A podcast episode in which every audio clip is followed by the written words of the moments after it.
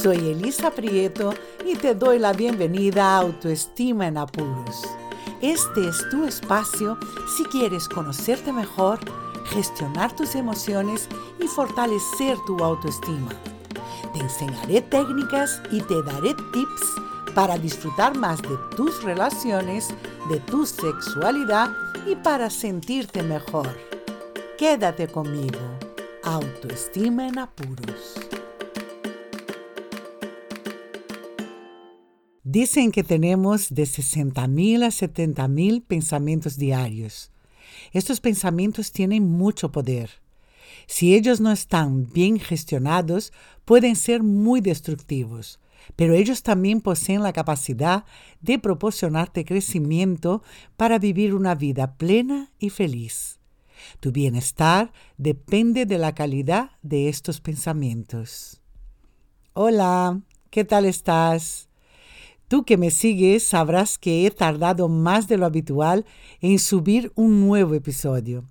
Estaba justamente gestionando y procesando mis pensamientos para hacer un cambio en mi trayectoria profesional.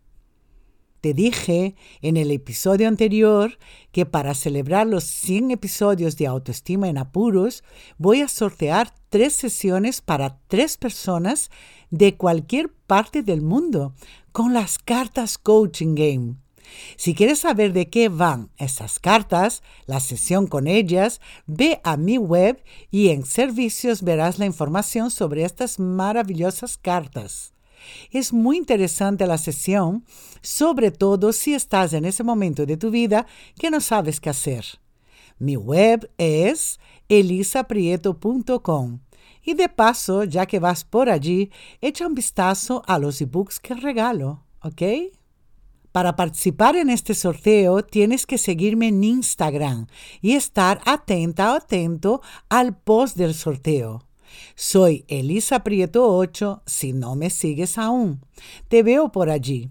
Y si quieres, salúdame. Yo suelo contestar a todo el mundo. El poder del pensamiento. Como dije en el inicio de este episodio, tenemos miles de pensamientos diarios, de 60 a 70 mil.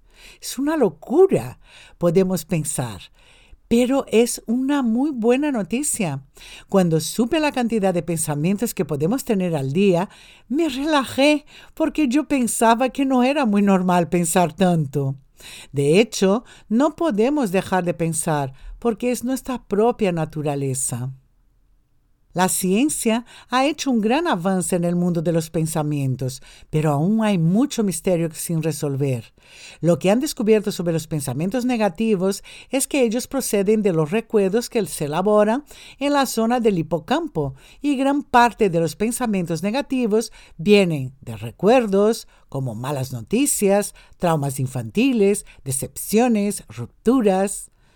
El pensamiento positivo está relacionado a un sueño, a un proyecto, un propósito, a la ilusión de lograr algo o llegar a algún lugar, o superarse a sí mismo, a nuevas ideas. Los pensamientos positivos tienen efectos positivos en tu vida y los negativos son muy perjudiciales mantenerlos en el tiempo porque tanto uno como el otro tendrá un impacto en tu vida. El pensamiento positivo te ayuda a salir a flote, a cambiar de rumbo, y sin embargo el pensamiento negativo te puede dejar en un callejón sin salida.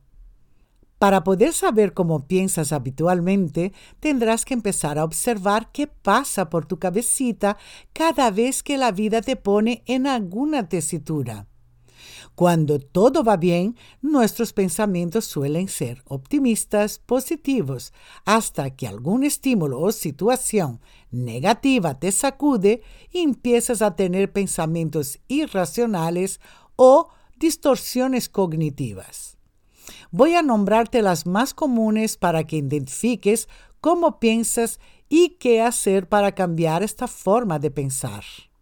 Cuando calificamos todo en términos extremos como bueno o malo, blanco o negro, correcto o incorrecto, tenemos el pensamiento polarizado. No hay término medio. Cuando una pequeña parte de un todo sale mal, valoramos todo el hecho de forma negativa con pensamientos del tipo, todo me sale mal, no lo hago nada bien, mi vida es un desastre. Solo nos enfocamos en lo negativo. Usar con frecuencia el siempre, nunca, todos, nadie. Eh, por ejemplo, nunca me sale bien las cosas. Nunca, nunca. Todos los hombres son egoístas. Frase muy usada. Todos, todos. Pensar así es una sobregeneralización. Tenemos que cuestionar estos siempre, nunca, todos, nadie. Interpretación del pensamiento. Esta forma de pensar la veo a diario en mi consulta. Estamos constantemente haciendo suposiciones.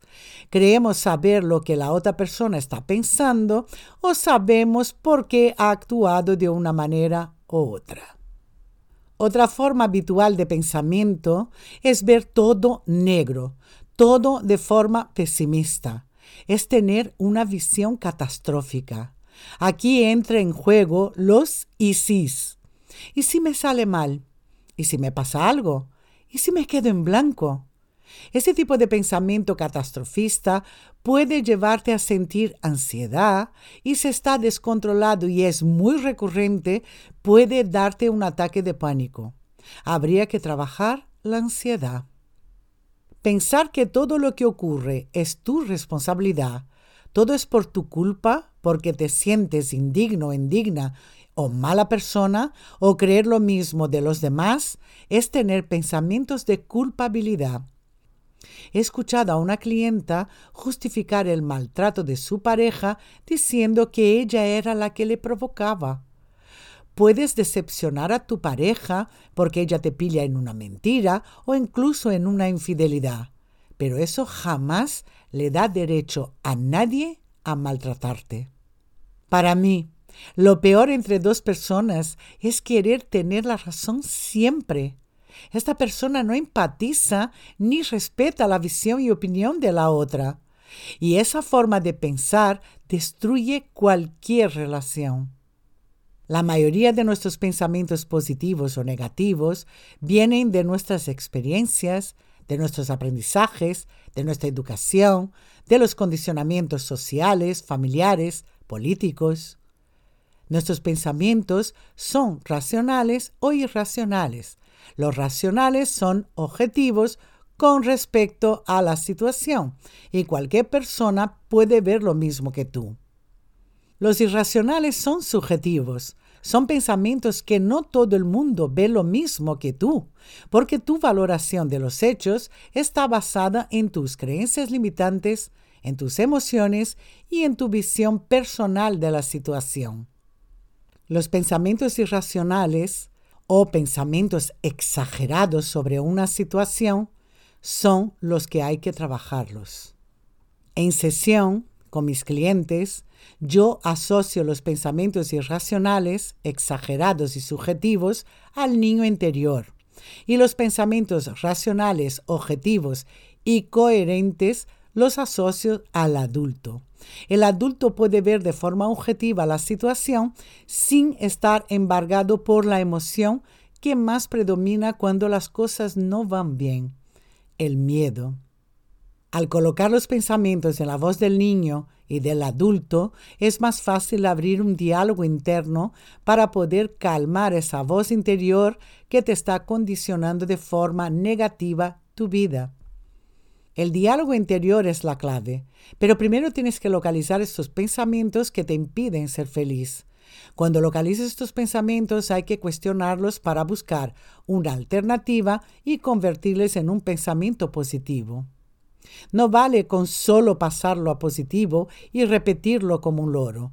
Hay que buscar las evidencias de lo contrario y guardar esta nueva información. Para terminar, yo te diría que no olvides esta fórmula.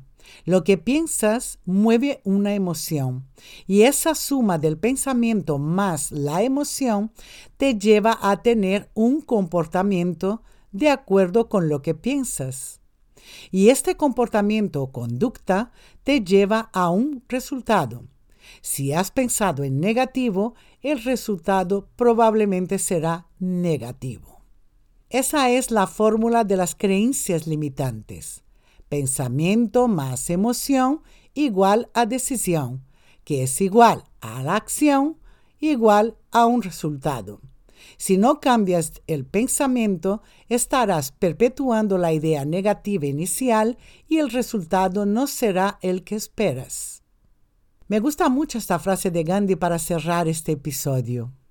Cuida tus pensamientos porque se convertirán en tus palabras. Cuida tus palabras porque se convertirán en tus actos. Cuida tus actos porque se convertirán en tus hábitos. ¿Y tú? ¿Cuidas tus pensamientos?